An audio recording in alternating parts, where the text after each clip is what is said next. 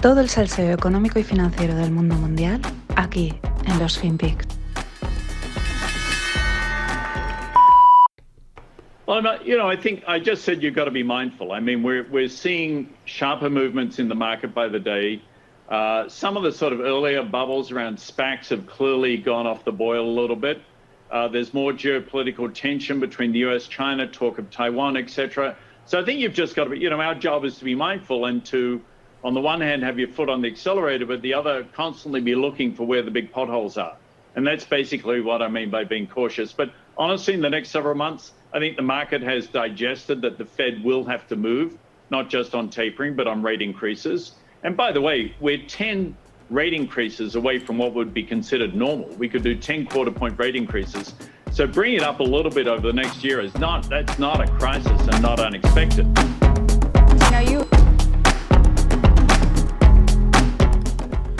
Hola, no financieros. Arrancamos semana. ¿Qué tal el fin de? Espero que bien. Este que veis es James Gorman, CEO de Morgan Stanley, una de las grandes eh, firmas financieras del mundo. Y en este trozo no, pero luego el extracto es más largo.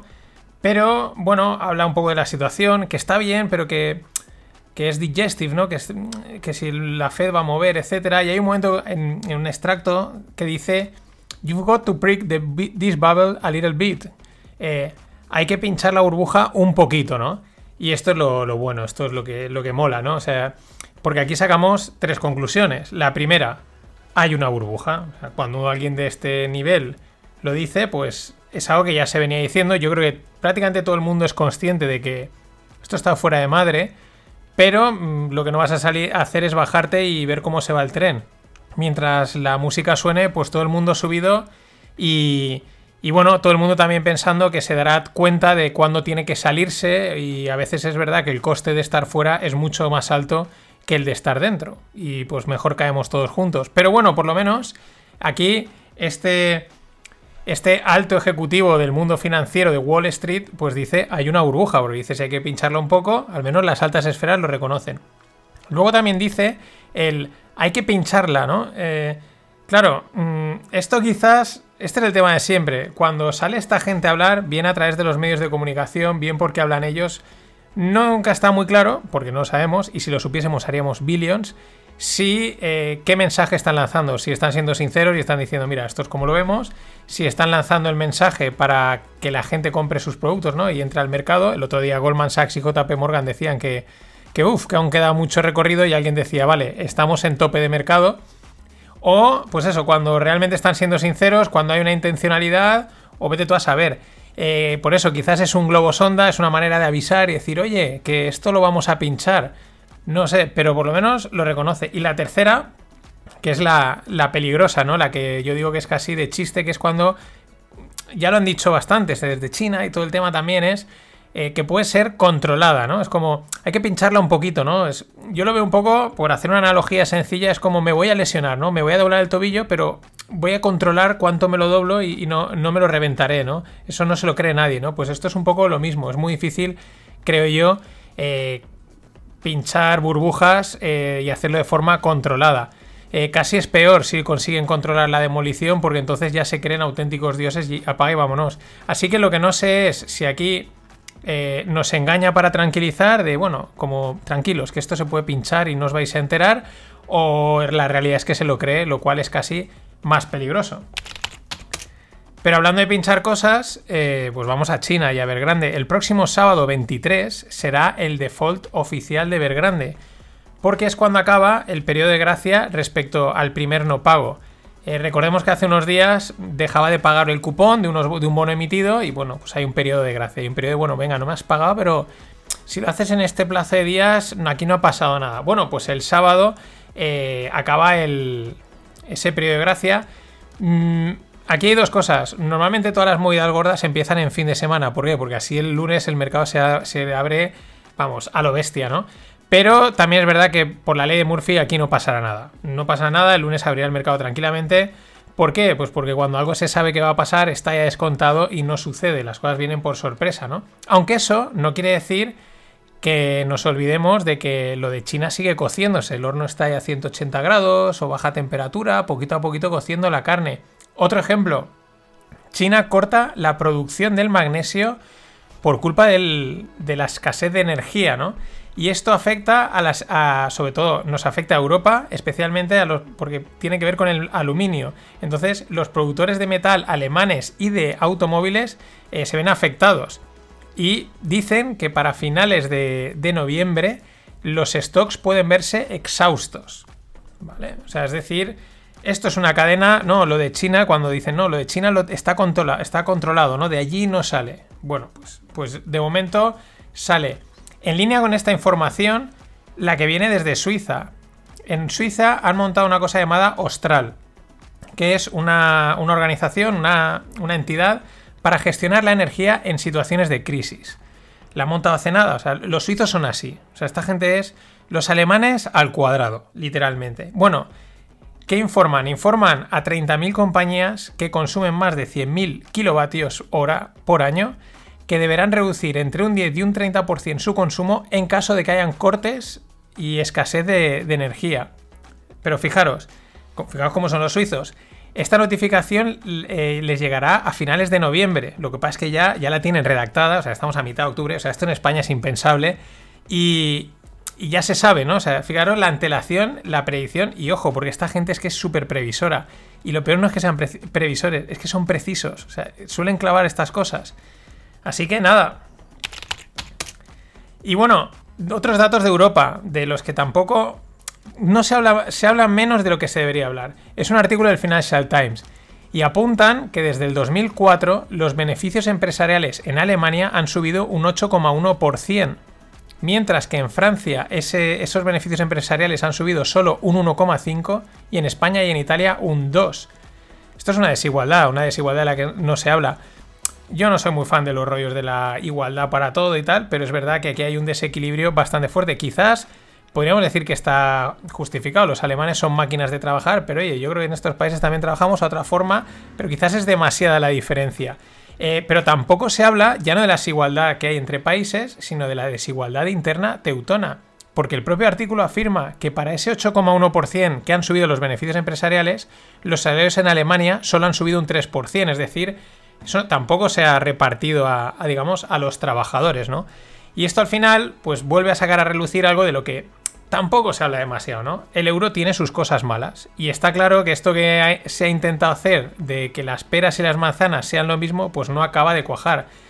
Eh, también es verdad que pues los alemanes sin el euro pues igual estarían muchísimo mejor, pero es que nosotros estaríamos muchísimo peor. O sea que nosotros yo creo que aquí tampoco nos viene mucho quejarnos.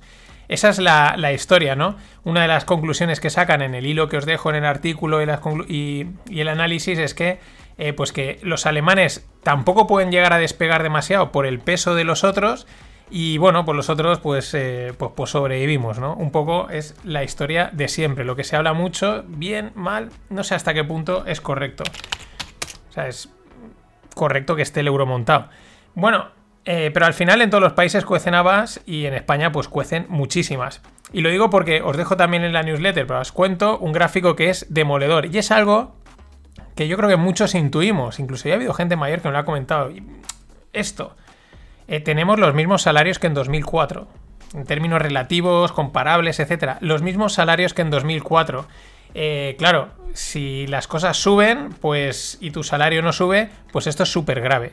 Muy, muy grave. Más grave que que tu dinero esté perdiendo valor en, en, el, en, el, banco. Es mucho más grave porque realmente no puedes seguir el coste de vida y eso sí que te va empobreciendo sin darte cuenta pero poco podemos hacer. Es que eso realmente depende especialmente de los gobiernos. También es verdad que, claro, eh, esto sería desde el lado de vista de la inflación. Pero hay bastante gente, que también lo hice en voz baja, para que tampoco se generen aquí movidas, que llevamos años de deflación de que, hay un, entorno deflacionario muy fuerte, lo cual cuadraría con, con el gráfico, que es una caída de los salarios total, y también cuadraría con las políticas de impresión monetarias a lo bestia, ¿no? Para compensar esa deflación. Al final, todas las narrativas macro tienen su, su, encaje, todas. O sea, puedes decir que hay inflación y encontrarás datos que lo apoyen. Puedes decir que hay deflación y lo mismo. Por eso quizás eh, empiezan a surgir nuevos términos que no sabemos si son un chiste o la única forma de explicar la situación que se vive. Por ejemplo, el nuevo acrónimo de moda es Messi. Sí, sí, Messi, como el jugador del Barça, que viene de Moderating Expansion with Sticky Supply Driven Inflation. O sea, eh, expansión moderada with sticky, que es como pegada con una inflación eh, motivada por la, por la demanda o por la oferta pegada. O sea, vamos, es la forma con la que Oxford Economics, que son expertos en este tipo de cosas, le llaman a, que en Estados Unidos no hay stagflación, que la stagflación es la inflación, o sea, no hay crecimiento y hay inflación. Pero si no hay stagflación tiene que haber otra cosa. Es que es acojonante, ¿no? Al final estos conceptos eh, pues solo sirven para llevar a risas o a confusión o para que el creador pueda vivir de conferencias y escribir libros. Es, mejor, es mucho mejor, en lugar de inventarse nombres, pues eh, describir completamente la situación, aunque quede largo. ¿Qué es lo que está pasando? Crisis energética, disrupción de la cadena de suministro, eh, inflación de las, de las commodities, de las materias primas. Eh, por lo tanto, precios de comida disparándose especialmente en los mercados emergentes. Alta subida de la deuda corporativa. Y luego, la política de cero COVID en Asia está frenando también muchísimo la supply chain, la, la cadena de suministro. Y por lo tanto, muchas industrias parándose en producción. Esto es nada, transitorio. Esto en nada ha pasado. Tranquilos. Pero bueno, eh, si, quieres, si, quieres, si quieres invertir en bonos a 10 años que paguen el 20%, se puede.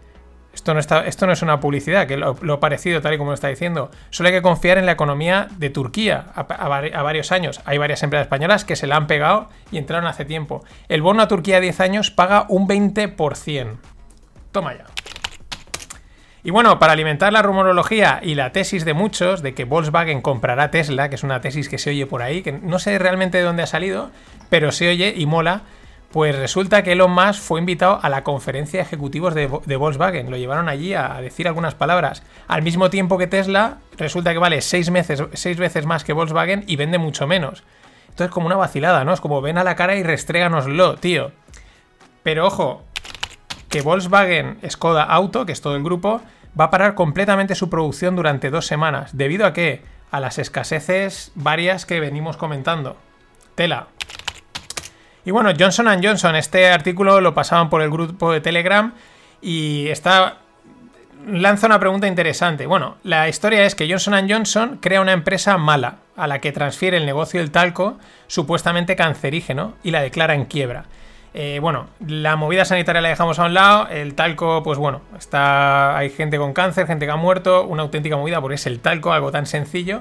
Pero bueno, cogen un activo tóxico, lo declaran en quiebra y lo sacan de la empresa y lo meten en otra empresa.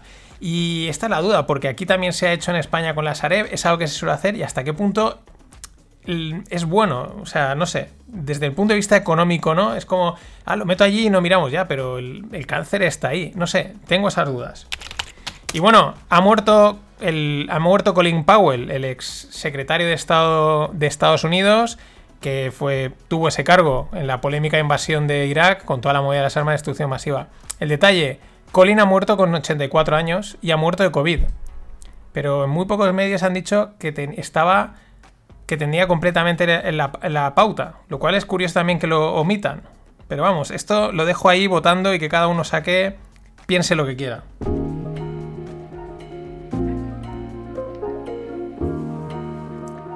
Y darle las gracias a Miguel Ángel Sánchez Moreno, porque todos los meses él dice café, venga, café, o Gilda y caña. Gracias, Miguel Ángel.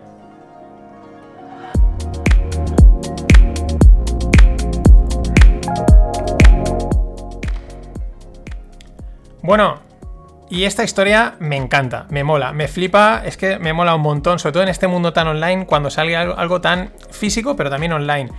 Rampas de perros. ¿Cómo? Sí. Rampas de perros. Rampas para perros.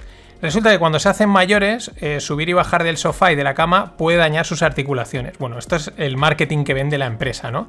Ramp Dogs, que se llama. Y claro, esto desencadena en costosas operaciones que pueden llegar a, eh, pues, pueden llegar unos 8.000 dólares.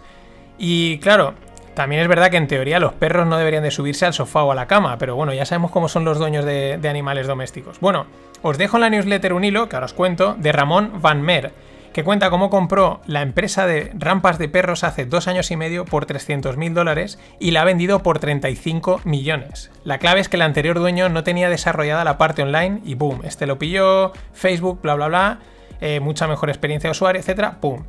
También es interesante que Ramón dice, yo prefiero comprar empresas porque se le da mejor llevarlas de 1 a 100 que llevarlas de 0 a 1. Eso es como que crear la empresa, toda esa parte movida, que la verdad es muy complicada porque hay que idearlo todo. Dice, es como eso se lo dejo a los makers y luego yo soy un builder, por así decirlo. Qué grande Ramón.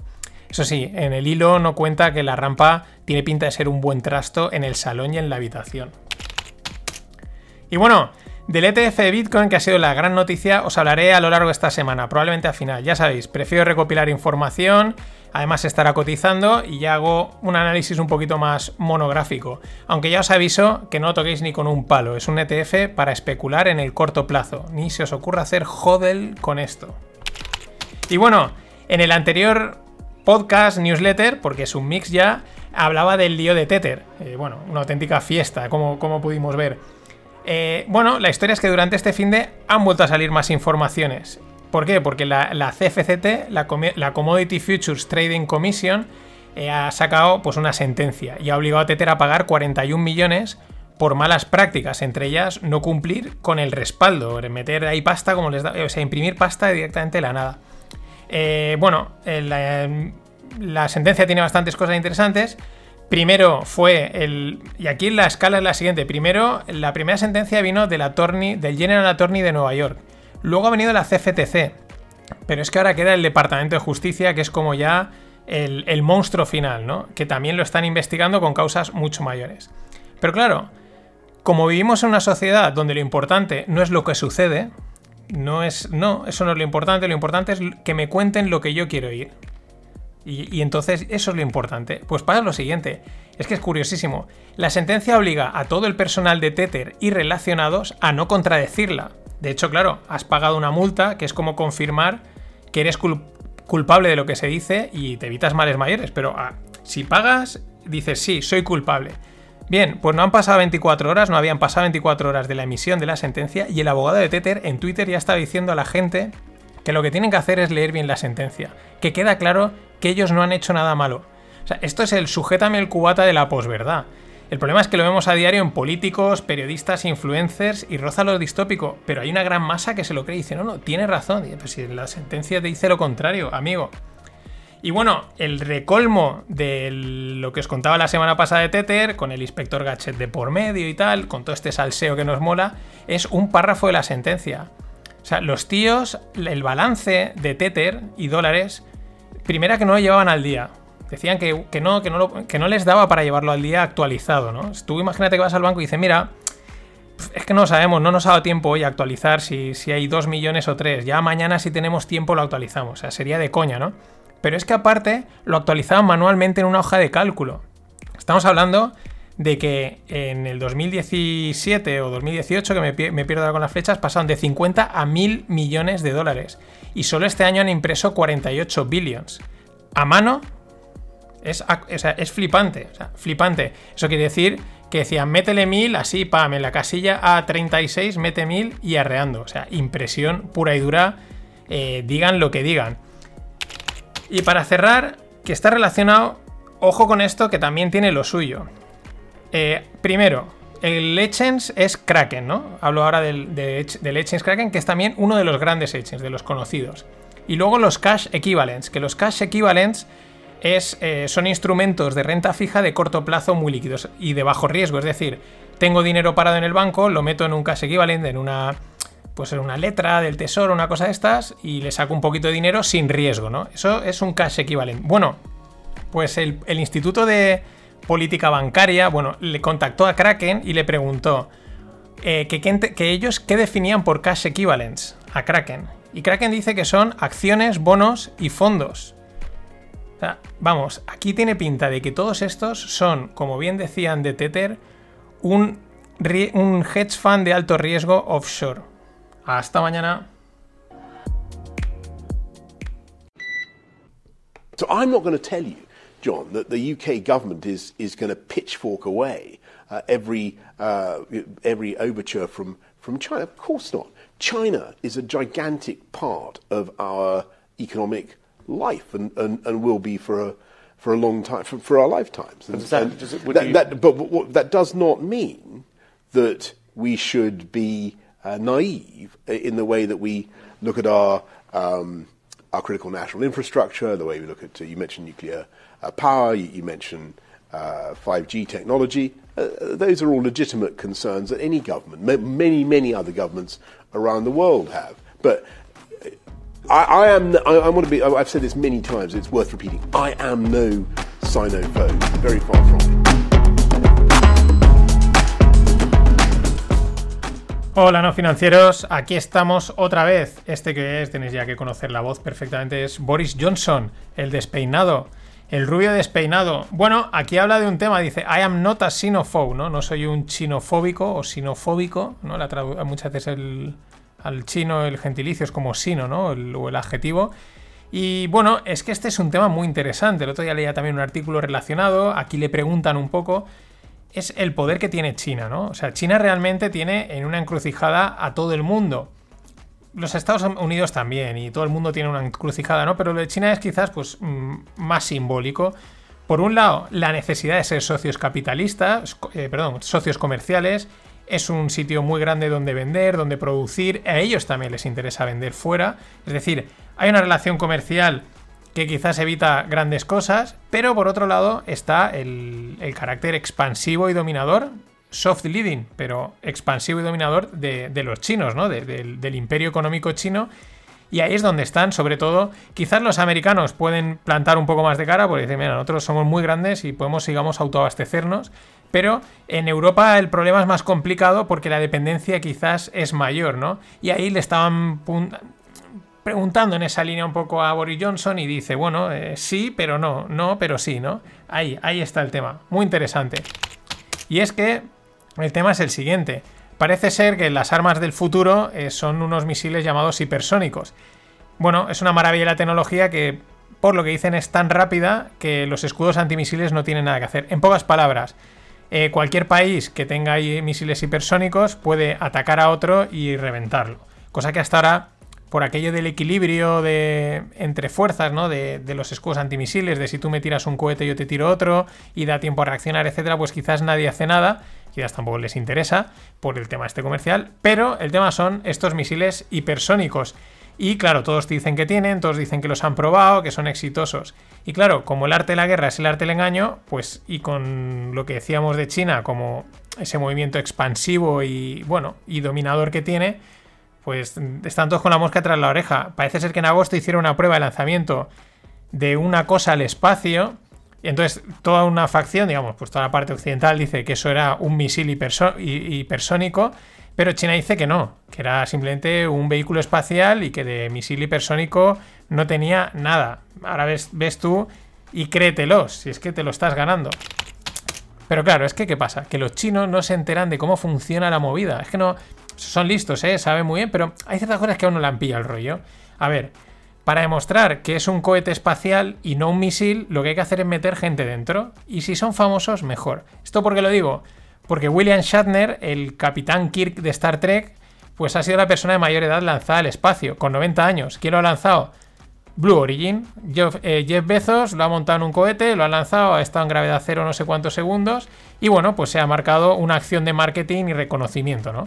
Claro, el estilo americano dice, ya no vas a dudar, igual el cohete iba cargado de, vete tú a saber, de, uranio, ¿no? O sea, para petarlo todo. Pero como iba William Shatner, ¿quién va a dudar de eso, no? Es que los chinos esto no lo aprenden. Ahora a ver si Elon Musk o Richard Branson, que son los otros dos que están en la carrera privada espacial, pues cogen el guante, eh, Musk de esto sabe bastante, y a ver si ponen a Luke Skywalker en órbita. Eh, y bueno, es que si. Y si no, o sea, si no consigues meter a lo mejor un, personaje, pues puedes tirar mano de la realeza. Eh, ¿Qué pasa? Que, pues que los chinos ya no tienen realeza, por desgracia, y esa baza no la pueden jugar. ¿Esto a qué viene? Pues porque el príncipe Guillermo de Inglaterra, William, eh, dice que las grandes mentes deben centrarse en salvar el planeta y no en viajar al espacio. O sea, vamos a ver. eh, melonaco, porque es que es de melón. Pero si justo Elon Musk lo ha dicho en mil sitios, que una de las motivaciones que él tiene de ir al espacio, aparte de expandir la conciencia del ser humano, es como una alternativa, por si aquí la cosa se pone mal. O sea, es que este tío no se entera y luego por, entrar en el rollito este de la Agenda 2030, el eco, lo ecosostenible y todas estas historias, pues caen en el ridículo. Y siguiendo con China, hablemos de corrupción. Eh, a ver, que tire la, piedra el país que esté libre de pecado. Que aquí todos tienen lo suyo, en todos los sitios cuecen Pero claro, es que en China es algo muy bestia, sobre todo con lo bestia que es el país. Y luego porque aparte todos sabemos que es como que eh, la sensación que da, o lo que nos llega es como que el gobierno lo permite, hasta que un día dice, pues ahora no, ahora te corto la cabeza. O sea, te he dejado mangonear, pero ahora, pum, se acabó. Eh, che Yang-gun, el ex mm, general manager de la mayor productora de, energía de China, la China Guodian Corporation. Bueno, pues cargos de sobornos, eh, abuso de poder, beneficios mm, sacados de donde no toca, pues sale, a pasar por la corte por la corte legal, judicial. Luego ya veremos qué, realmente le sucede. Otro caso, eh, Yang Ren, Yuan Renguo, ¿vale? Que fue durante 20 años presidente de la compañía Kuicho Moutai. Este, esto me lo pasaba Antonio, Antonio Barco, que me mola bastante. Bueno, pues también acusado de aceptar sobornos. Este que era, que es Kuicho Moutai, pues bueno, es el productor de la bebida favorita de Mao. La bebida que más le gustaba a Mao, que era el licor Baijiu, Baijiu, que sí, es un licor, esto ahora me suena bastante potente. Eh, pues bueno, también con sobornos. Es que esto es, pues eso, China. Y bueno, nos vamos a los mercados y, a las movidas que pasan en los mercados. Y esto no es corrupción, pero casi. Realmente roza el cartel, ¿no? Como el cartel de la OPEC con el petróleo. Se trata de la gestión de órdenes de compra y venta de los pequeños inversores en bolsa, ¿no? El, enrutamiento de órdenes, ya esto hemos hablado alguna vez, ahí hay mucho beneficio haciendo front running. Front running es, eh, mis sistemas son muy rápidos, saben, eh, antes de que tu orden llegue al mercado, la leo, compro y te vendo. Y he ganado ahí una diferencia. Pero bueno, el 80% de estas órdenes, de los pequeños inversores, pasan por cuatro compañías. Citadel Securities, Susquehanna, eh, Jane Street y Wolverine. Claro, esto es una cantidad de poder tan concentrado en cuatro actores que uno es riesgo, pero luego es control del mercado. O sea, ahí, ahí es, acojonante, ¿no? También esto como pasa. Y lo que comentaban en un hilo de Twitter es que tampoco parece que eso vaya a cambiar en el corto plazo. Luego, pues mm, sí, sí, ves y dile a Ken Griffin en Citadel, no sé qué, no sé cuál, ya, ya, pero yo estoy posicionado donde tengo que estar. Y seguimos en mercado. TradingView, que también se ha posicionado muy bien, es una plataforma de operativa en bolsa, de gráficos, se ha hecho muy mítica, levanta una ronda de 298 millones a una valoración de 3 billions. Esto quizás también podría haberlo metido en startups, pero me venía al hilo meterlo aquí. Bueno, a mi juicio, una de las claves de TradingView, probablemente muchos la habéis gastado y si entras te deja trastear con gráficos gratis bien y unos gráficos bastante chulos, ¿no? Bastante eh, Bien, bastante guays. Y esa es una de las claves. Ha dado unos gráficos muy buenos. Eh, los es proveedor también de esos gráficos. Luego, aparte, permite integraciones a través de TradingView, de otras plataformas, etc. En, definitiva, algo donde parecía que era difícil un poco innovar, que eran todo esto de los gráficos, los bloques y tal, han conseguido crear una especie de ecosistema, ¿no? Como un pasa por mí que te lo pongo muy fácil y puedes hacer muchas cosas. Muy interesante. Y bueno, seguimos de hipos. Eh, hablo de Coca-Cola en África. Bueno, según dicen, los, eh, según dicen, uno de los éxitos de Coca-Cola es su distribución. Eh, porque son capaces de llegar donde otros no llegan. Leí hace tiempo eh, un, artículo que no he conseguido encontrar en el que explicaban cómo utilizaban a los repartidores, de, a repartidores locales en bici para que se casen pues un sueldo o en algunos casos unas perrillas, pues para llegar a, pueblos donde sería muy difícil llegar, ¿no? En, en África, ¿no? Bueno, pues ahora aprovechando el momento álgido en mercados, van a sacar la división de Coca-Cola Beverage África y esperan captar 8,1 billions. El dato es que Coca-Cola opera en 14 de los 54 países del continente, que nos puede parecer poco, pero viendo lo complicado que es el continente, pues yo creo que no está nada mal. Y siguiendo con, pues la bebida va con comida, el precio de los alimentos. El CEO de Kraft España advierte, la gente tendrá que acostumbrarse a precios de comida más altos. Eh, yo digo que la gente pagará hasta donde pueda. Y el ketchup se quedará en las estanterías. Porque no es un bien básico. O bueno, quizás sí, quizás hay que gastar ketchup para darle sabor al arroz servido. Eh, vamos a poner algo de humor porque si no nos deprimimos. De hecho, según eh, The Times, el precio de la comida en, Reino Unido podría llegar a, a, tener subidas de doble dígito. O sea, que se acostumbren a. Esto lo dice también, o sea, lo dice The Times a través de un productor de pollo. Como no, no, no solo es que os acostumbréis a pagar la más cara, sino a doble dígito de crecimiento. Una barbaridad. Y para cerrar esta parte, una matización. Ayer os comentaba, a modo anecdótico, que el bono a 10 años de Turquía pagaba un 20% de intereses. Me quedé ahí, me quedé en la. Hostia, un 20% en 10 años, jajaja, los otros no pagan nada. Pero hoy me escribía Greg y dice, oye, cuidado, este detalle no has comentado. Y digo, vale, pues lo comento hoy. La inflación en Turquía está en torno a un 26-28%. Es decir, ese bono en realidad tiene un rendimiento negativo del, menos 6 o menos 8% a todo esto. Luego a esto habría, esto pensando en liras turcas, en que viviese allí. Luego métele el correspondiente cambio de divisa y a saber dónde está la rentabilidad. Gracias por la matización, Greg. Estas también molan.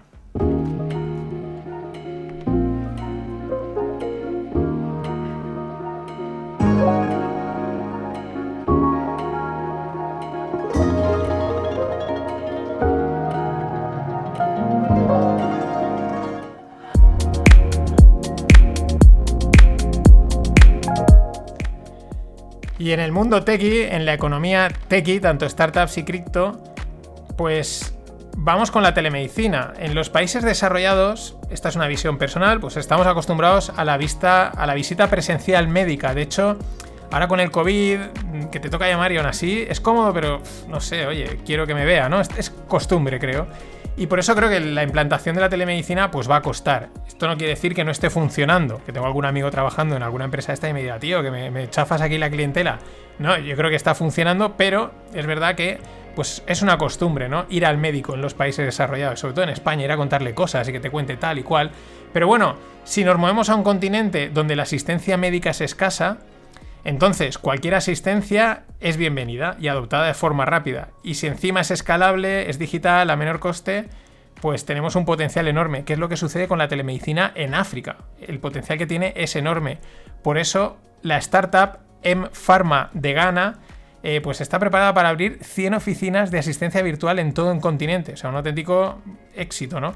Pero es eso, yo creo que en África, eh, ya lo comenté hace un par de semanas, hace un par de podcasts, el potencial que tienen muchas startups es enorme porque mm, los procesos digitales son más baratos, son escalables, puedes llegar muy lejos y, como partes de cero, pues la gente quizás no le cuesta aceptar algo totalmente nuevo, cuesta muchas veces más romper con costumbres antiguas. Y en los países desarrollados también se está apostando fuerte por la, digitalización de servicios y productos sanitarios. Tampoco esto es ninguna gran novedad la que estoy contando. Pero ahora parece que la ola, lo he visto últimamente, está yendo por las farmacias. Que ya hay farmacias digitales, sí, pero ahora es como la ola. Se está hablando mucho. De hecho, la semana pasada la startup Medino, eh, una farmacia digital, pues levantaba una ronda de 5,6 millones. Lo curioso, este es el dato anecdótico, en España, y lo podéis buscar, estéis donde estéis, pero si buscáis podcasts dedicados a las farmacias, os vais a llevar una sorpresa. Hay un huevo, pero un montón. Y sobre todo destaca uno que se llama Farmacéuticos Digitales, que lo está petando, donde explican eso mismo, cómo digitalizarse siendo una farmacia. El poder del podcast, amigo.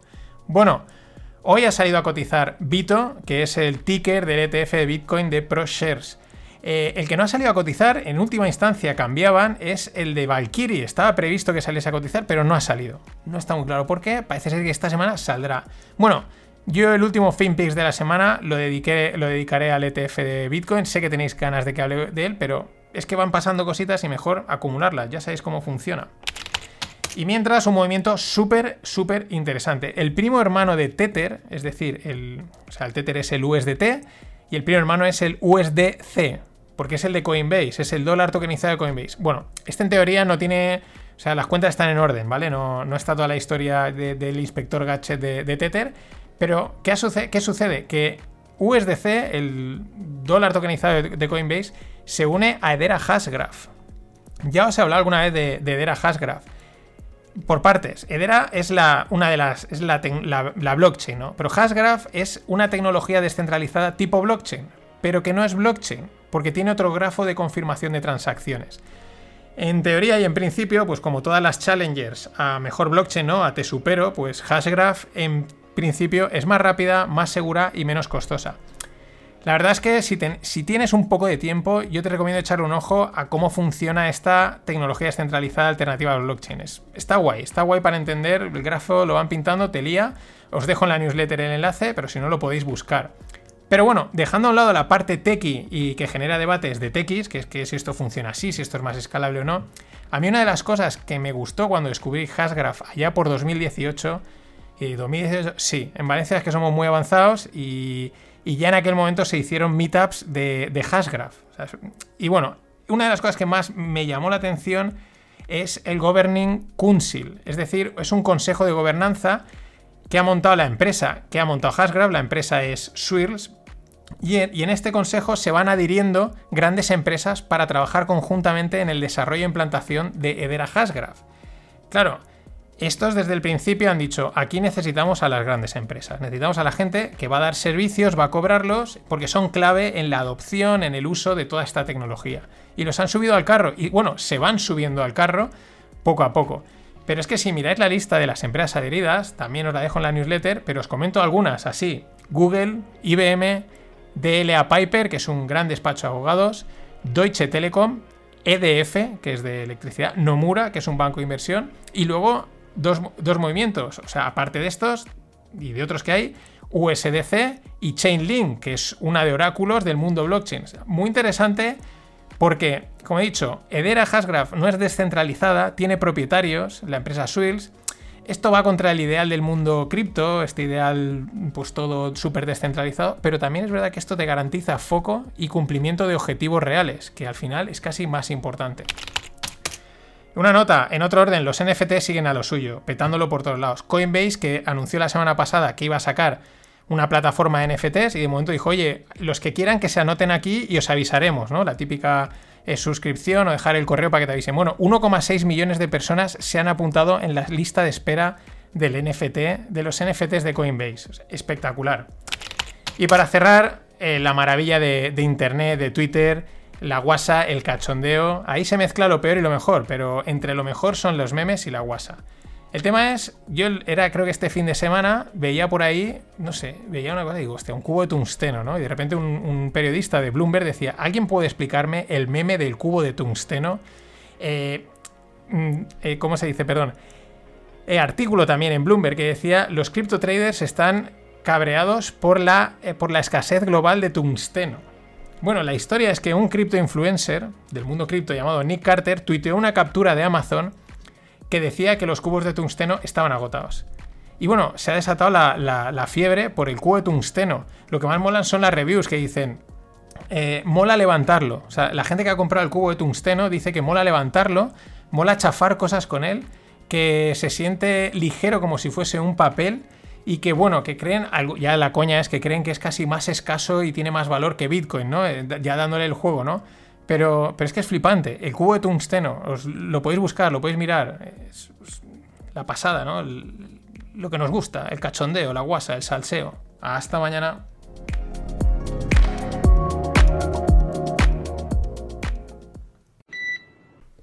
There is no planet B. There is no planet blah. Blah, blah, blah. Blah, blah, blah.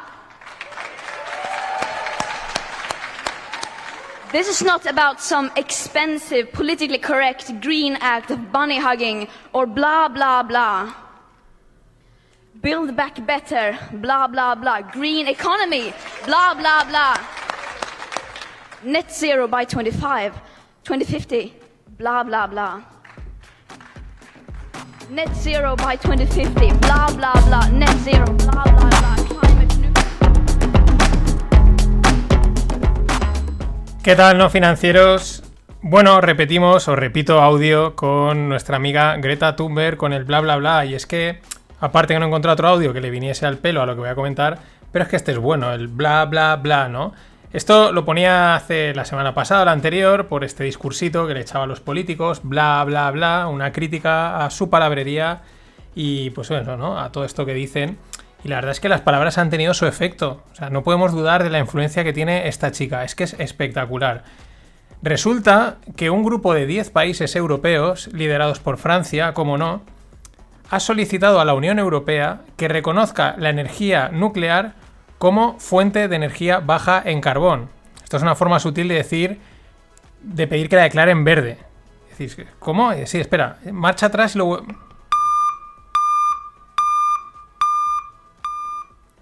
Lo vuelvo a decir. Resulta que un grupo de 10 países europeos, liderados por Francia, ha solicitado a la Unión Europea que reconozca la energía nuclear como fuente de energía baja en carbón. Se veía venir. Era cuestión de tiempo. Era cuestión de tiempo. Este es el grande Inactius, me ha venido al pelo, ¿no? Se veía venir. Esto hay que disfrutarlo, o sea, vamos a dos segunditos para disfrutarlo, o sea, es acojonante. Van a pedir que la energía nuclear a la que le han estado dando palos, bueno, en Greenpeace no, o no saben dónde esconderse, han dicho que si no sé qué, no sé cuántos, le han estado dando palos por todos lados, que si la descarbonización y tal, y ahora van a decir, mira, esto hay que colarlo como verde, eh, como sea. Resulta que los líderes europeos se han dado cuenta que entre otras ventajas de la energía nuclear es que es la independencia energética, no dependes de que Putin te envíe gas, no te envíe gas, del carbón. Es, es que es divertido, o sea, es una noticia que se comenta sola, ¿no? Eh, pero no solo los europeos se han dado cuenta de esto, los sí pero no europeos, es decir, los británicos, pues también piensan lo mismo. Eh, Reino Unido va a poner la energía nuclear en el centro, ¿no? En el corazón de su estrategia para alcanzar la emisión eh, neta, ¿no? O sea, net zero carbon emissions, ¿no? Sin, sin, sin carbón. Es, que es una pasada, es una pasada. Eh, si nos realmente, si nos abstraemos y ponderamos todos los factores respecto a la energía, pues es verdad que teniendo en cuenta el metros, el número de metros cuadrados utilizados para producir la cantidad de energía que se genera, la opcionalidad de generarla, que en parte es, entre comillas, encender y apagar, el consumo de recursos que hace, los residuos que deja, la vida útil, el coste de la energía, pues probablemente la energía nuclear es de momento la mejor a todos los niveles. Francia lo sabe, pero también es lo de siempre.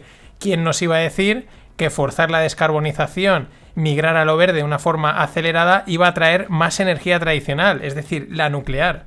O a lo mejor este era el objetivo. Y el objetivo detrás de esto era decir, vamos a forzar para colar la energía nuclear, que sabemos que la necesitamos, como una energía verde y que hay que gastar sí o sí.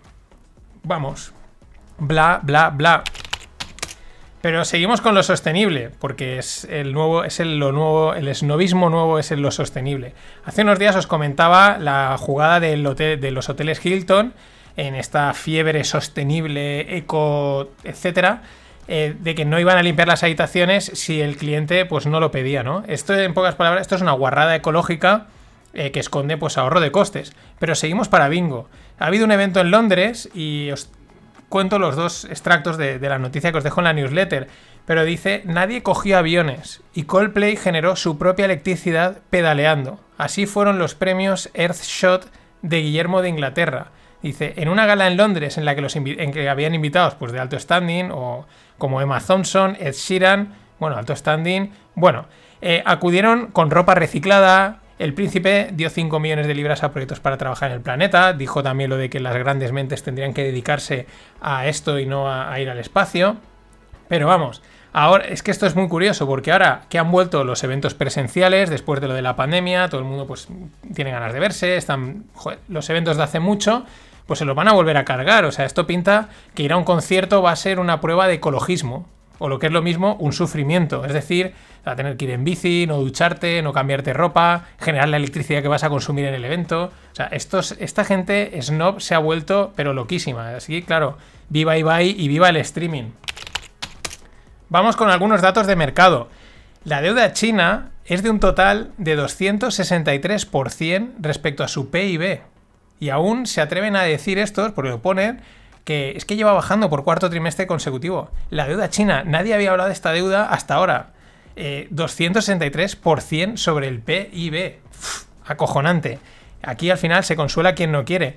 Como este sutil comentario del gobernador del Banco Central de China, que dice que China, eh, la resiliencia económica china la van a mejorar. Se va a incrementar. Y es que esto es de risa, es otra. O sea, es- esto es, es muy sutil. Os voy a traducir el mensaje para entenderlo. Lo que viene a decir es: la que se viene es gordísima, pero vamos a resistir y saldremos. Hombre, claro que sale. Si, eh, salir se sale, pero qué forma más sutil de decir "Pf, lo que, lo que preveemos es gordísimo y nos va a incrementar nuestra resiliencia. Es que la narrativa, lo que hace la historia detrás de la narrativa.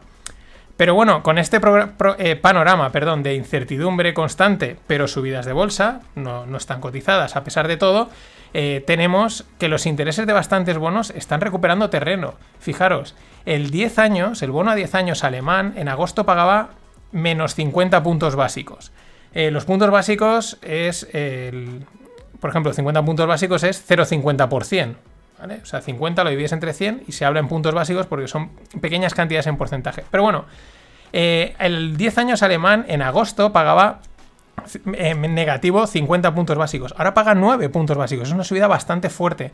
Prácticamente está a puntito de volver a un tipo positivo. El americano ha pasado de 112 a 165. El español de 13 a 53. Y el italiano de 53 a 96.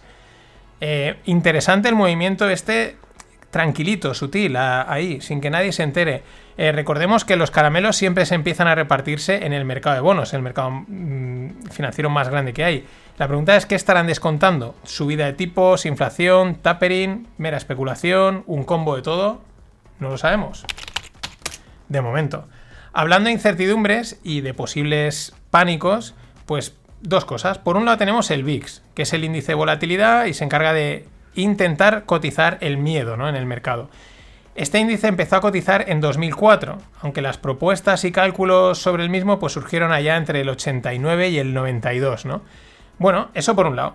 Por otro lado tenemos que muchos grandes gestores, a mí me ha llamado la atención sobre todo en esta última crisis, muchos grandes gestores cuando les han entrevistado han dicho que, que nada como el crash del 87, ni 2008 ni 2020, que no, que no, que en el 1987 ahí sí que vieron un pánico que no han vuelto a ver.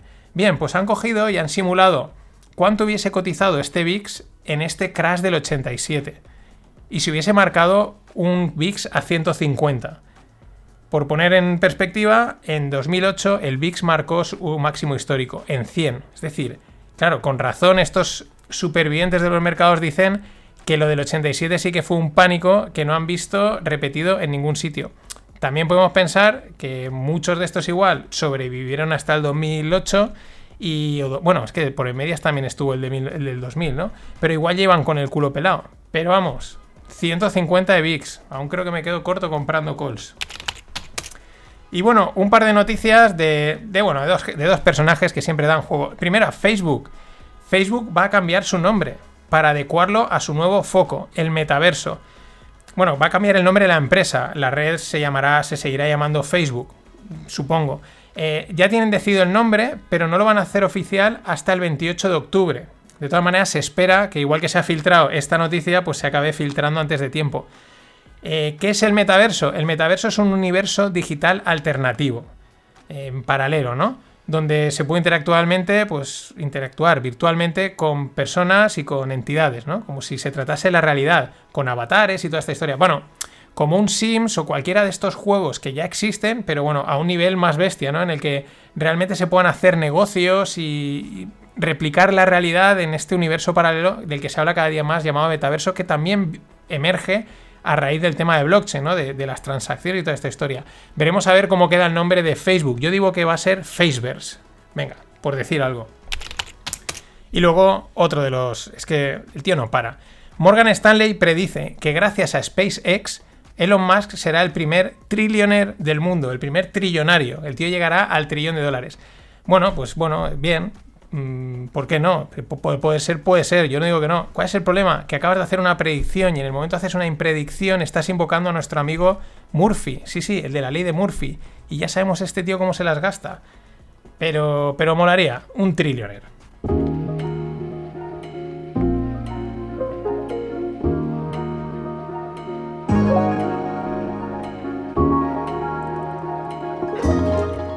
Vamos con la economía tequi.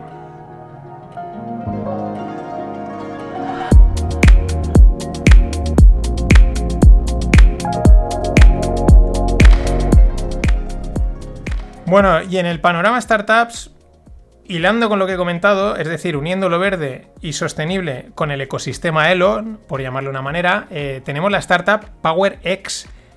No tiene nada que ver con Musk, pero ellos anuncian que pretenden construir el Tesla de los mares, ¿no? Un barco ecológico, ecoeléctrico, etcétera, de transporte de mercancías y tal. A ver, en este campo hay muchos proyectos y propuestas, tanto a nivel de barcos de transporte de mercancías como de yates, etcétera.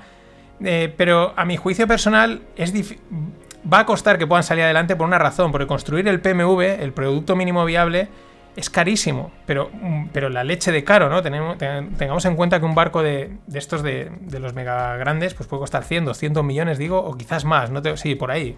es que depende del barco, pero una auténtica barbaridad. Entonces, eh, dame una auténtica pasta, o sea, que es algo exagerado, para construir un barco, ver si falla o si no. Este tipo de cosas solo se las dan a gente como Elon Musk para construir sus cohetes al espacio. Ese es el problema, pero proyectos de estos hay un huevo y creo que es ahí donde está el, lo complicación, ¿no? Pero sin dejar el mar, que ya sabéis que me flipa, un proyecto más factible e interesante, drones marítimos. Sí, la empresa Saildrone acaba de cerrar una ronda de 100 millones. Eh, están chulos, son como un velerito así todo cerrado que van solos por el mar. Eh, de momento lo están gastando para investigar zonas marítimas, para investigación, porque claro, hay ciertas zonas de los mares donde eh, no puedes meter al barco a investigar porque se montan unas enormes olas, vientos, frío. Y sin embargo, estas cositas las están dejando por allí navegando, van recopilando datos y cogen, pues eso, información de mareas, temperaturas, etc. La verdad es que está, me parece una idea muy chula porque hay mucho que investigar en el mar. Eh, esto sí que permite eh, un PMV, un producto mínimo viable más accesible. Y bueno, hoy Bitcoin marcaba nuevos máximos históricos, estaban al caer, se quedaron ayer ahí a las puertas. En 20 días ha pasado de 43.000 dólares aproximadamente a 66.000 dólares. O sea, ha subido, en 20 días ha subido un 50%. Esto es muy normal, tranquilos. O sea, esto es, hola Tether, ¿qué tal? Lo digo porque es que Tether sigue dando que hablar. Yo pensaba que ayer, o antes de ayer cerraba ya el tema, pero no. Tether sigue sacando las suyas. El tema es que la empresa Hindenburg Research, eh, acordaros que un Hindenburg es un Zeppelin que petó en de esto de la época de los nazis y lo lanzaron y se, vino abajo, ¿no? Por eso es la idea, ya tenéis una idea por dónde va Hindenburg Research, ¿no? Es una empresa de análisis y de short selling. De hecho, en su bio dice Popping Bubbles. Bueno, Hindenburg Research anuncia que tiene muchas dudas de lo de Tether y por ello lanzan un programa de recompensas. Sí, sí, al estilo caza recompensas. Para quien suministre información respecto al famoso respaldo un dólar un tether la reserva, si están ahí o no están. Ojo, la recompensa es de un millón de dólares. Ahí es nada. Y es que claro, ellos dicen, pese a las sentencias, Tether sigue sin aportar ninguna documentación, sin, sin, explicar nada. Eh, claro, Hindenburg matiza que no tiene posiciones eh, cortas en ninguna cripto. Ahora, no dice si a lo mejor sí que tiene posiciones en empresas con exposición a Bitcoin, como MicroStrategy, Tesla, Riot, que aquí esto es un circo y esto es un juego, cada uno hace su partida. Ahora, también es verdad que Hindenburg no son unos cualquiera y tienen su prestigio. Recordemos que las empresas de análisis y short selling eh, lo que hacen es buscar empresas que sean un bluff, que sí, estén cotizando a mucho, que parezcan a leche, pero realmente ahí no hay nada, es mentira todo y lo que hacen son investigaciones muy exhaustivas, muy profundas, que les puede llevar mucho tiempo, y una vez tienen veredicto, publican el informe y automáticamente se posicionan cortos, con todo lo que pueda llevar, ¿no? Pero un millón de dólares de recompensa. Si sabéis algo, chicos, es el momento. Y mientras, Scott Miner, el del fondo Guggenheim, uno de los fondos así importantes de prestigio, pues ha vuelto a opinar de las criptos. Eh, antes de la opinión, vamos a, vamos a ver la cronología de los hechos, ¿no? Y vamos a ver el juego de Wall Street, que es el que nos gusta, el que, el que sacamos la sustancia, ¿no? Vamos, recordemos, este fondo entró con unos 500-600 millones allá por otoño del 2020, según dijeron. O sea, es decir, hace justo un año. Otoño de 2020. En febrero del 2021, en plena subida vertical de Bitcoin, Miner dijo que Bitcoin podría llegar a 400 o 600 mil euros. Y también dijo que esta moneda había entrado en el ámbito de la estabilidad. Traducción, vamos largos, creemos en esto. Eh, claro, fomentando la narrativa que todo el mundo en aquel momento impulsaba, ¿no? ¡Wow! Los institucionales entran, ¿no? Es como, pues eso, fomeando, pampeando un poquito. Oye, si puedes, si puedes hacer unas declaraciones y subir tu activo, ¿por qué no lo vas a hacer? Nos plantamos en mayo del 2021, hace nada, en pleno crash del, del mundo cripto. en caída de los mercados, se supo que Guggenheim ya había vendido toda su posición con un beneficio neto limpio de un billón. O sea, se habían sacado mil millones. Y ahora Miner, que sale y dice que ella no está invertido en Bitcoin, que su experiencia en el mercado de bonos le dice que si no entiendes lo que pasa, mejor estar fuera. Fijaros lo que decía, es la moneda respetable, va a llegar a 400, 600 mil, y ahora dice, si no entiendes lo que pasa, mejor estar fuera. Y por ello, mejor estar fuera de, Bitcoin. Eh, traducido, a ver, nosotros vimos ahí una oportunidad de mercado, nos la jugamos, le pegamos un palo de mil kilos al mercado como conocemos esto, cómo funciona, nos ha dado mucho y no vamos a pedirle más. Vamos a, ser respetuosos con el mercado que a veces te la devuelve. Y también añade que la mayoría de las criptos no valen nada. Es que estos de Wall Street, dime sí o no, son, son adorables, como para no quererlos. Y por último, para cerrar, una, lo siento, pero de terror financiero criptobancario. La empresa Doconomy ha sacado junto a Mastercard una tarjeta de crédito que te corta el gasto cuando te estás excediendo tu límite de CO2. O sea, tú estás ahí sacando pasta y para gastar y tal, o, estás, o vas a pagar algo, y como está contando el CO2, que en teoría eso está consumiendo, hay un momento que ya no te deja gastar más. Y dice, ya está, es que te has excedido el CO2. Aterrador. Este es el peligro de la completa digitalización del dinero, que es un poco hacia donde datos, no solo el hacia, hacia dónde vamos, no solo el control absoluto de datos, sino que te puedan decir, no, pues tú aquí ya no gastas más. ¿Por qué? Déjame gastarme donde me dé la gana. Este es el miedo que meten las CBDCs, las Central Bank Digital Currencies. El control absoluto, ya no de tu dinero, sino de dónde puedes gastarlo. Oye, déjame consumir CO2 el que me dé la gana. Ya lo compensaré plantando un arbolito. Nada, mañana el ETF y los bitcoins. Pasadlo bien.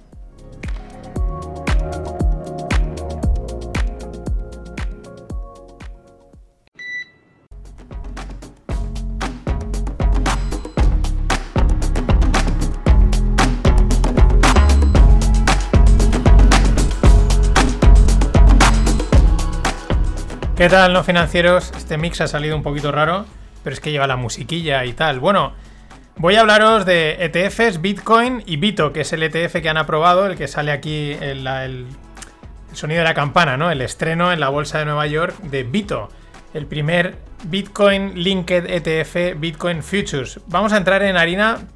Voy a dedicar todo el programa a esto porque hay bastantes cosas que contar y como siempre hay cosas de las que nos gustan. Bueno, si veis las imágenes, pues es la típica, el típico balcón de Wall Street, todos trajeados, sonriendo y aplaudiendo. La pregunta que te viene, o que a mí me viene, es: eh, ¿ha entrado Bitcoin en Wall Street o es Wall Street la que ha entrado en Bitcoin? Vamos a ver, lo resolveré al final, mi, opinión. Imagino que os la imagináis, ¿no? Pero en cualquier caso, Bito es el, el, ticker, ¿no? Las empresas cotizan, todas las empresas, todos los activos financieros cotizan con un ticker que es una abreviatura de 3, 4 letras para identificado en el mercado. Y Bitcoin, Bito es el primer ETF de Bitcoin y pues sobre todo de Bitcoin entre comillas, porque realmente es de futuros. Ahora entraremos en, esta harina. Eh, bueno, alcanzó, como ya marcó un hito, alcanzó en su primer día el billón de, dólares eh, AUM. AUM es Assets Under Management en el primer día. Con ello superó la apuesta de largo del ETF del oro físico GLD en 2004.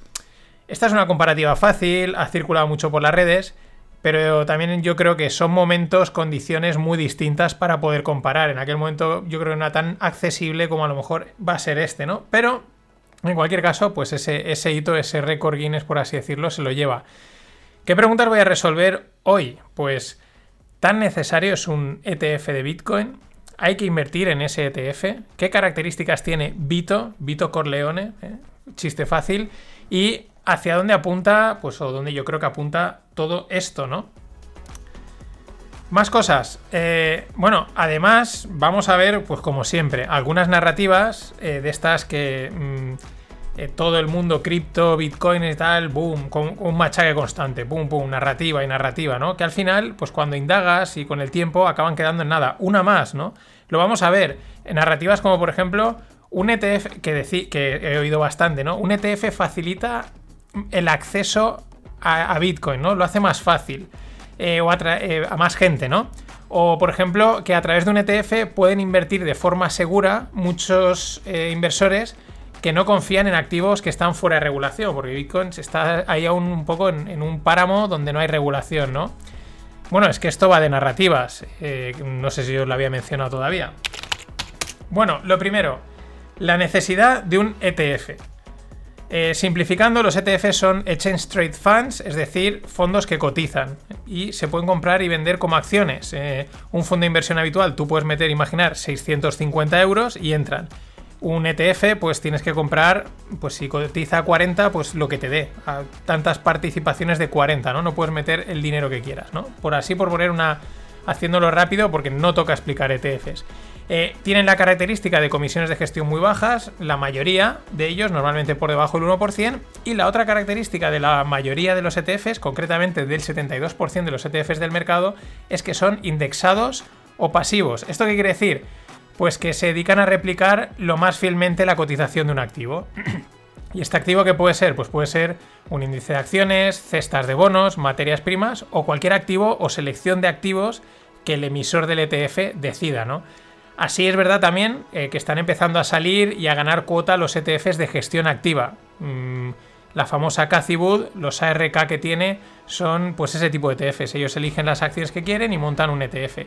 Eh, bueno, hasta aquí son evidentes las ventajas que tienen y que han hecho populares a estos vehículos de inversión, ¿no? Eh, baratos, mm, te expones a muchos activos, etc. Pero además, la clave, la otra clave de su éxito es que facilitan el acceso a mercados y facilitan la inversión. Ahora, la pregunta es, ¿lo facilitan porque sí o porque y porque como es un ETF la gente lo compra? Esto es lo que piensa, por lo que yo leo en redes sociales, la gran, gran parte de la comunidad cripto, demostrando una vez más las limitaciones en conocimiento de materia financiera que tienen. Que esto es lo que a mí me, cabrea, ¿no? Eh, que hablan fácilmente y dicen tonterías, ¿no? Eh, no olvidemos que los mercados, aunque sean algo complejo, dinámico y lleno de productos raros, eh, hay una lógica detrás, no dejan de tener una lógica y cuando escarbas dices, ah, pues que esto tiene mucho sentido, ahora entiendo por qué esta cosa funciona y esta cosa no, aunque a priori sean lo mismo. Vamos allá. Eh, ¿Qué necesidad hay de un ETF, por ejemplo, del SP500? ¿no? Tanto para grandes inversores como para pequeños. Y aquí hago un remarco, un par de cosas. Eh, cambia mucho de ser un pequeño inversor a ser un grande. Y ya no por la cantidad de dinero que manejan, que también, sino porque los grandes están sujetos a regulaciones, exigencias comerciales, control de riesgos, etc. Y eso pues les da acceso a unas cosas, pero también les limita, ¿no? Y en este caso de Bitcoin es un ejemplo claro, que ahora veremos. Bueno, un ETF del SP500, como por ejemplo puede ser el SPY, el SPY, eh, facilita el acceso y la inversión porque un inversor pequeño o uno grande, llega, compra una participación del ESPI, que eh, ahora está en unos 450 dólares, y automáticamente, solo con una transacción, está comprando todo el SP500, es decir, 500 empresas. Con una sola transacción y con los costes de una transacción, ha diversificado en 500 empresas y aparte no ha tenido que depositar mucho dinero, simplemente 450 dólares, ¿no? Esto vale para cualquier otro ETF, los hay de 40, de 30, de dólares, de lo que sea. Mientras que si tú, como pequeño inversor, eh, quieres hacer lo mismo, pues te tendrías que ir a hacer 500 transacciones y, aparte disponer de mucho dinero, porque si tienes que comprar una empresa, dos em, eh, Apple que vale 140, Tesla que vale 600, pues ya te has gastado más de esos 450, ¿no? Y no has diversificado nada. Lo mismo le sucede a un gran inversor, que es verdad que sí que dispone del dinero y dispone de los medios, pero es verdad que a través de un ETF hace lo mismo y se ahorra tiempo y costes. Lo mismo ocurre con las cestas de bonos. Para que tengas un ejemplo, los ETFs más populares de bonos tienen miles de bonos en cartera, ¿no? Así que aquí vemos un poco la necesidad y la lógica y del ETF por el lado de las acciones y los bonos. Vamos ahora a ver la necesidad de un ETF de materias primas. Vamos a decir, digamos que te apetece invertir en café, cosa que no recomiendo en ningún caso, ni en café ni en ninguna materia prima, y si lo tienes que hacer, aunque suene a publicidad, pero lo haría a través de, Greg, ¿no? Que, eh, saben lo que hacen, porque son, son mercados complicados. Pero bueno, volviendo a lo que estoy. ¿Qué sucede? Que a diferencia de las acciones y de muchos ETFs también, eh, que cualquier banco te deja comprarlos, o sea, te deja comprarlas desde tu cuenta corriente. O sea, de tu cuenta corriente seguro que entras en la aplicación y hay una parte que pone invertir, pam, y compras prácticamente cualquier acción del mundo, prácticamente. Pero por lo menos de los principales mercados las compras. Con el café eso no te va a pasar, no vas a tener ese acceso tan fácil. Eh, ¿Qué pasa con el café? Y cuando digo café, puedo decir petróleo o cualquier otra materia prima. Pues que te tocaría abrirte una cuenta en brokers especializados y no te saldría cuenta porque estos servicios se pagan y se pagan bien, o sea, son caros, ¿no? Sin embargo, si aparece un ETF, en este caso sí que facilita el acceso al café. el petróleo o la materia prima que sea.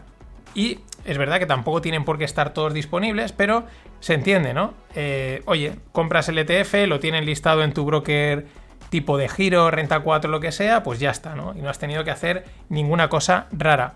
Repito, esto no me canso de decirlo, los ETFs de materias primas tienen su miga y hay que mirar muy bien el prospecto, igual que el de Bitcoin, pero el de Bitcoin ahora lo veremos. Seguimos.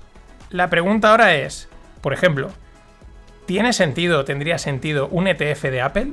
Sí, sí, me refiero, ¿un ETF que solo tenga acciones de Apple? Pues evidentemente no, porque comprar acciones de Apple es muy fácil hoy en día, eh, lo acabo de decir. Abres tu aplicación del banco, entras en la parte de inversión y compras las acciones. También lo puedes hacer desde cualquier app, de cualquier broker, del que será muy fácil crearse una cuenta. Por eso mismo, para los pequeños inversores, el ETF de Bitcoin, desde mi punto de vista, tiene muy poco sentido. Porque Bitcoin lo puedes comprar fácilmente desde cualquier wallet de compraventa de criptos, como puede ser, por ejemplo, Coinbase. De hecho, en el caso de Coinbase y en alguna otra, es que te bajas la aplicación, metes tus datos y enseguida te dicen, pasa la tarjeta y has comprado Bitcoin. O sea, ultra fácil y ultra rápido. ¿Para qué vas a, irte a un ETF? O sea, eh, y aparte, ¿para qué vas a pagar las comisiones al ETF? Comisiones de gestión que están en, torno, pues eso, las de este que han sacado en torno al 1%. O sea que aquí la narrativa que os comentaba de el ETF facilitará el acceso a más gente se cae. Porque cuando utilizaban el término gente era como pequeños inversores, pero es que, eh, es que no es así. O sea, no lo necesitas para nada. Es verdad que la aprobación del ETF supone, en parte, eh, una validación o respaldo de Bitcoin por parte de, los americanos, aunque ahora veremos que también tiene su miga. Eh, pero bueno, en, definitiva, lo que vamos a ver es que este ETF es un producto para inversores incautos, o sea, perdón, pequeños inversores incautos, fondos de inversión que lo que quieren es captar más dinero y por lo tanto más comisiones diciendo que tienen exposición a Bitcoin y también para que Wall Street haga dinero de muchas formas, especuladores sobre todo. Pasemos a la parte eh, esta, ¿no? O sea, vale, entonces ¿para qué tiene, para qué este ETF? ¿Por qué lo han sacado? Etcétera. Bueno, un pequeño inversor, repito, desde mi punto de vista no tiene ningún sentido este ETF para, para eso, para, para invertir, para eso te compras los bitcoins directamente y lo guardas en tu wallet o en tu monedero frío o lo que quieras. Eh, muchos piensan, como decía, que es que a través del ETF la inversión tiene más seguridad, porque Bitcoin no está regulado y entonces el ETF está regulado y me da más seguridad. Ahora luego veremos que tampoco. Eh, pero ahora luego lo veremos. El ETF, como he dicho, eh, tiene sentido para fondos de inversión y especuladores. ¿Por qué? Primero, los fondos de inversión. Los fondos de inversión, como os he comentado, están sometidos a mucha regulación y control de riesgos. O sea, ellos no pueden coger y comprar cualquier cosa y meterla en el fondo. No, no, tienen que ser productos regulados. Y Bitcoin no lo es. De ahí que ellos necesiten un ETF que está regulado para entonces sí poder exponerse a Bitcoin.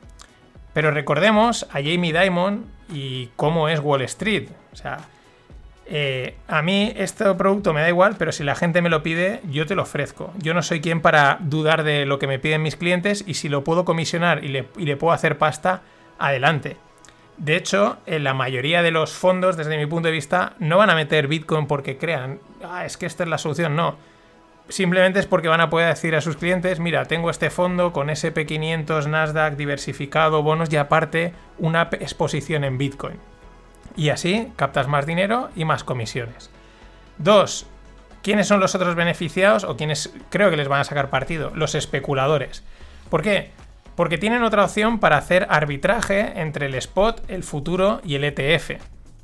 Arbitrar precios es algo que vale un euro a 90 céntimos, lo puedo arbitrar. Compro en un lado, vendo en otro y me llevo dinero gratis, porque las cosas tienen que valer lo mismo. Y si el distintos productos tienen que tener un precio y no lo tienen, pues se arbitra. Que es especulación de alto nivel y es la, buena, ¿no? La que se hace casi sin riesgo. Claro, con esto, el complejo Bitcoin, y cuando digo complejo me refiero a la gama de productos financieros relacionados, va creciendo y haciéndose más complejo, valga la redundancia, es decir, futuros, opciones, ETFs. Desde mi punto de vista, esto puede llevar a que el precio tienda a estabilizarse en algún lugar. ¿Dónde? No lo sabemos. Y que estos eh, especuladores sustituyan igual a las actuales ballenas, sean los que acaben moviendo los precios eh, porque están arbitrándolos.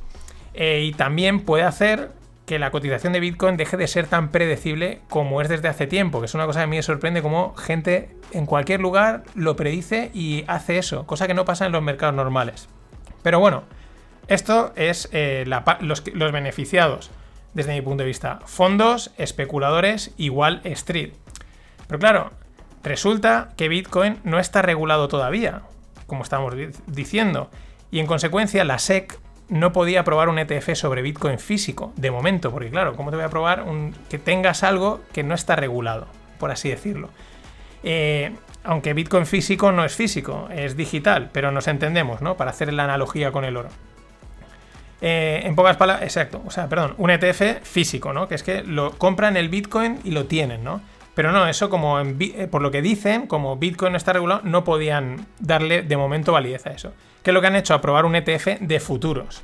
Porque los futuros de Bitcoin sí que los tienen regulados. Y además los creó la CME, la Chicago Mercantile Exchange, mítica empresa donde cotizan todos los derivados del mundo. Lo hicieron a finales de 2017. Justo a finales y justo es cuando empezó aquella importante caída. Claro. En consecuencia, quien compra este ETF no compra Bitcoin, que esto es importante. Lo que está comprando son futuros de... O sea, son futuros que son derivados, son futuros de Bitcoin.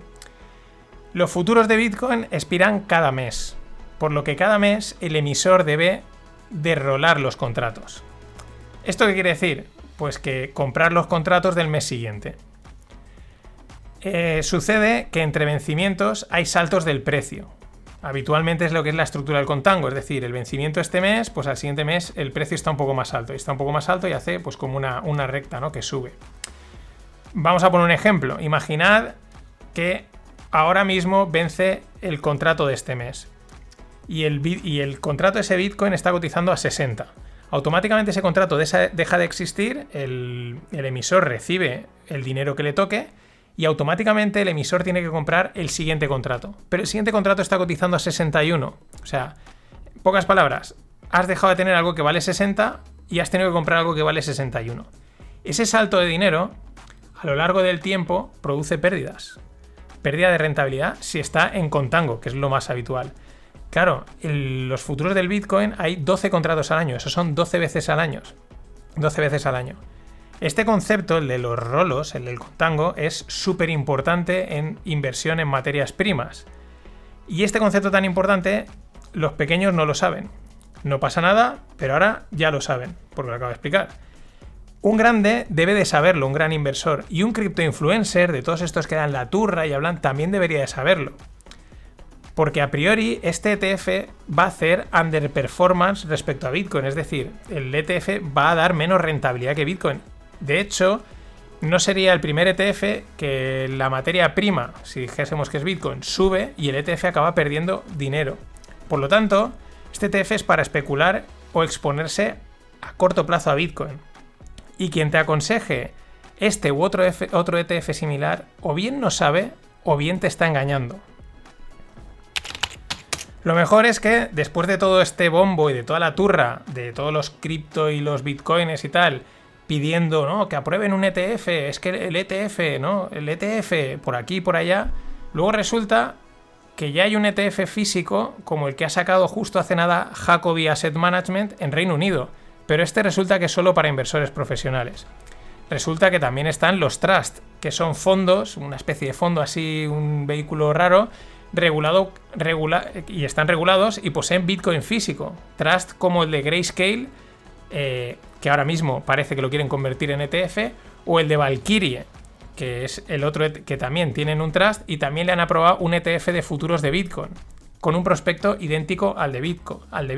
Es decir, eh, opciones reguladas para entrar en Bitcoin a los grandes ya las tenían, los pequeños no las necesitan.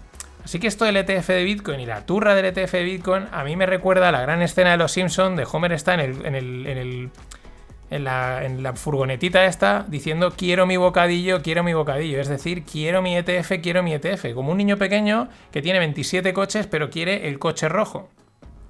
Voy a descansar la voz y continuamos.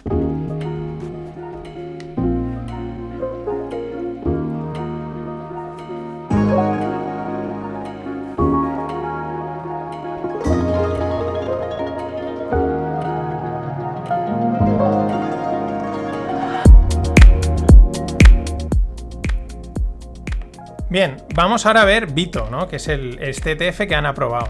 Es el ticker del ETF eh, de ProShares. ProShares es una empresa mítica en la creación de ETFs. Eh, llevan mucho tiempo creando muchos. A mí lo primero que me interesaba saber era qué estrategia de exposición vía futuros iba a llevar este ETF. Ya sabes, por aquello el contango, por aquello los rolos, de a ver cómo lo hacían. Y no se han complicado, invierten en el front month contract, es decir, en el vencimiento más cercano. ¿Esto qué significa? Comerse todo el contango. Todo. Hay alguna vez que algunos ETFs de este tipo de materias primas, y lo estoy haciendo en análogo porque son, es, muy, es como un ETF de materias primas, lo que hacen es invertir en vencimientos lejanos, ¿vale? ¿Por qué? Porque en los vencimientos lejanos el contango está un poquito, es más pequeñito y así se lo evitan. ¿Cuál es el problema? Que el premium, los vencimientos lejanos, el precio respecto al spot, o sea, lo que vale Bitcoin hoy, suele ser demasiado alto. Y claro, mm, ya no, ya no, ya no mola tanto, sobre todo cuando pues, lo quieres colar como un producto que replica Bitcoin totalmente, ¿no? Por eso, eh, quien entre aquí a hablar, quien entre en este producto, repito, para holdear, para mantenerlo a largo plazo, se, se puede llevar sorpresas por decir que seguro que se las lleva. Mucha suerte a aquellos que pretendan mantener derivados a largo plazo. Repito, este ETF es para especular en el corto. Y quien avisa no es traidor. Y en el prospecto de Vito lo dejan muy claro enseguida. Dice, el fondo no invierte en o directamente en, en el spot, en Bitcoin. O sea, en, o sea, directamente en el Bitcoin. Y dice, los inversores que busquen exposición directa a Bitcoin deben de, invertir, deben de considerar otra alternativa, otro fondo. O sea, ellos mismos dicen, si tú lo que quieres es estar en Bitcoin, este no es tu sitio, vete a otro lado. O sea, porque aquí mmm, vamos a intentarlo, porque no paran de, decirle, de decirlo, probablemente no consigamos el objetivo de inversión. Lo hice un montón de veces, ¿no? Es como, vamos a intentarlo, pero porque ellos en el fondo ya saben que es muy difícil que puedan replicar el precio del spot. Entonces, es muy, esta frase es muy llamativa. Dice, deberías de considerar otra inversión si lo que quieres estar es expuesto a Bitcoin. Los prospectos que pueden parecer un rollo y probablemente lo son, hay que leerlos porque tienen una información a veces muy valiosa. Y se descubren detalles como este que os voy a comentar. El fondo espera ganar exposición a Bitcoin a, tra a través de una porción de activos totalmente eh, propietario, o sea, en posesión de una subsidiaria del fondo organizada bajo las leyes de las Islas Caimán. Sí. O sea, el fondo, un, dicen que un 25% aproximadamente de todo el fondo va a estar metido en esta subsidiaria que está en las Islas Caimán, sometido a la regulación de las Islas Caimán. Esto es Wall Street, amigos. Esto es Wall Street. Con razón, también exponen en el prospecto que los riesgos regulatorios son muy altos y que tanto Estados Unidos como las Islas Caimán pueden regular de cualquier forma las criptos y hasta luego. Respecto a esto, es llamativa la siguiente información que surge la misma semana que aprueban este ETF. O sea, la misma semana que aprueban el ETF, te sale Biden alertando de más regulación, control y sanciones contra las criptos. A mí, me da la sensación que hacen el juego de regulo, pero le voy a dar. O sea, te lo permito, pero te voy a dar. O sea, es como, ven aquí, ven aquí que. Ven aquí que te queremos aquí dentro, ¿no? El prospecto, o mejor dicho, ProShares o la SEC, porque al final es un trabajo conjunto, eh, se cubren en salud de lejos. O sea, a lo largo del documento, como he dicho, no paran de reiterar. O sea, dicen Bitcoin y los futuros de Bitcoin es algo relativamente nuevo. El sujeto dice hay muchos riesgos. Históricamente ha habido muchísima volatilidad. El, el valor del fondo puede declinar muchísimo, incluso, incluso puede llegar a cero. Dice, cualquier inversor debe estar preparado para perder toda su inversión. Y vuelven a repetir, el rendimiento de este fondo puede que no replique que no consiga su objetivo y que no llegue a replicar el rendimiento de Bitcoin. Esto lo dicen una y otra vez. Es verdad que el otro que dicen que un inversor puede perder su dinero, etcétera, es algo que mmm, se dice en casi todos los prospectos, ¿no? Pero, bueno, es cuanto menos es también llamativo, ¿no? Y luego también dicen que en caso de que no consigan su objetivo de inversión, que es este de conseguir replicar Bitcoin, podrían invertir en otros activos relacionados con Bitcoin, tales como empresas que lo posean, ya sabes, MicroStrategy, Tesla, etcétera. O sea, es decir, si esto vemos que no funciona, igual lo reconvertimos a otra cosa y tan tranquilos.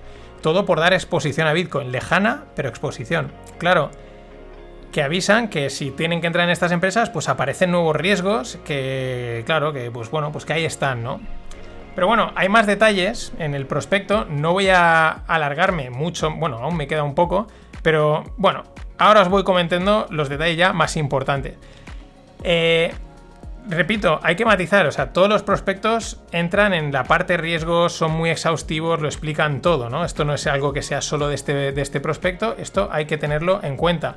Los emisores, los reguladores se cubren en salud, dicen, meten aquí todo lo que puede pasar y en ese sentido hace bien. ¿Qué sucede?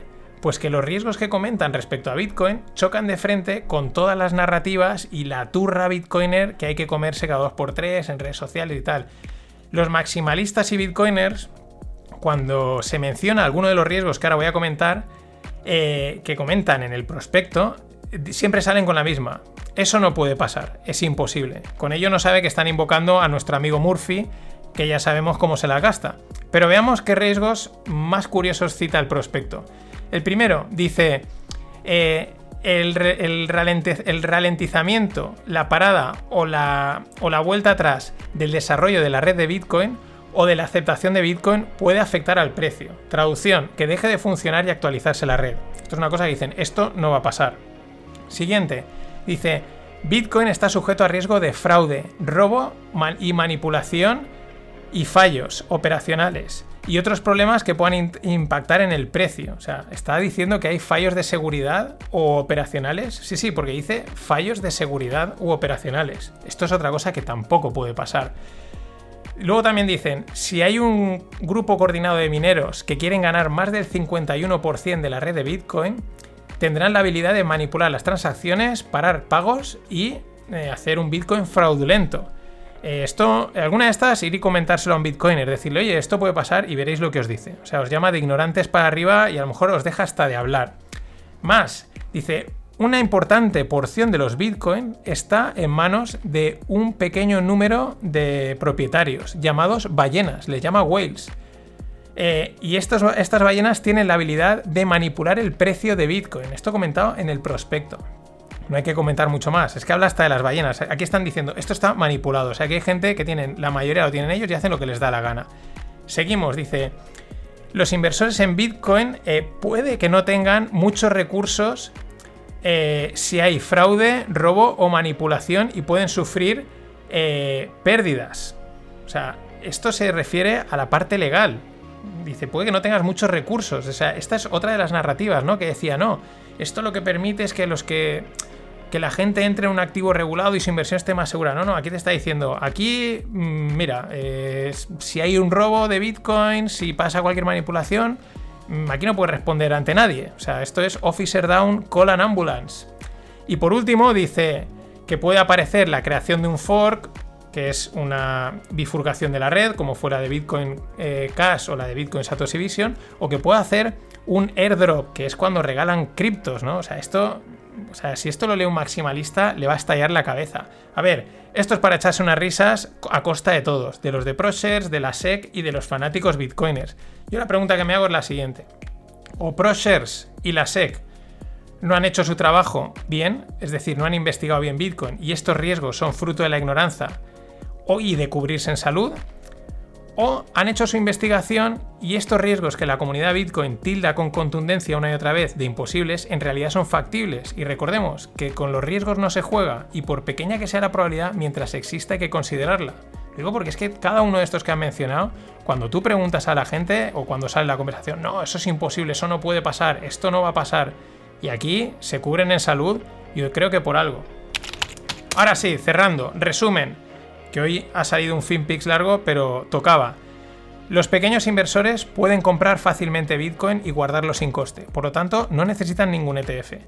Los grandes inversores necesitan productos regulados y en este caso, como BTC no lo está, sí que puede tener sentido el ETF. Ahora, no es lo mismo un ETF físico que un ETF de futuros. Los ETF con exposición vía de futuros tienen el riesgo de underperformance, es decir, hacerlo peor que el activo por el efecto de rollover de los, futuros cuando hay contango. Ya sabéis, los precios de los vencimientos lejanos son más altos que los cercanos. Y ojo, porque este underperformance, o sea, este efecto del contango mantenido a largo plazo, puede hacer que el activo haya subido mucho, pero que el ETF pierda dinero. Wall Street quiere dinero. que a su vez significa comisiones y que a su vez significa beneficios. Cualquier producto que la gente demande mucho, encontrarán la forma de ofrecerlo sin riesgo para ellos y con máximo beneficio. No os olvidéis de Jamie Dimon.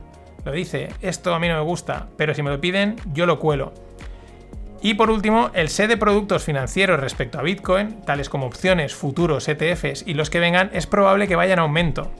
Esto lo que ofrece son mayores oportunidades de especulación profesional mediante el arbitraje de todos estos productos, incluyendo el spot, el Bitcoin físico. Este ha sido el podcast de hoy. Resuelvo la pregunta del principio. ¿Y ¿Bitcoin ha entrado en Wall Street o Wall Street ha entrado en Bitcoin? Yo lo tengo bastante claro. Wall Street le ha, ha empezado a meter la mano desde hace tiempo. Este es un ejemplo, todos aplaudiendo, sonriendo, y cuando lees el prospecto dices, macho, os cubrís por todos los lados y el riesgo lo traspasáis al, incauto que compre esto, este producto. That's all, folks. Pero la verdad es que os digo, ¿quién quiere todo este rollo cuando si tienes un caballo? Buen fin de... Queuing for petrol. Queuing for petrol. queuing for petrol, but I'm on a horse. I'm on a horse. I'm on a horse. I don't need petrol, cause he runs on carrots. He runs on carrots. He runs on carrots. I don't need petrol, cause I'm on a horse.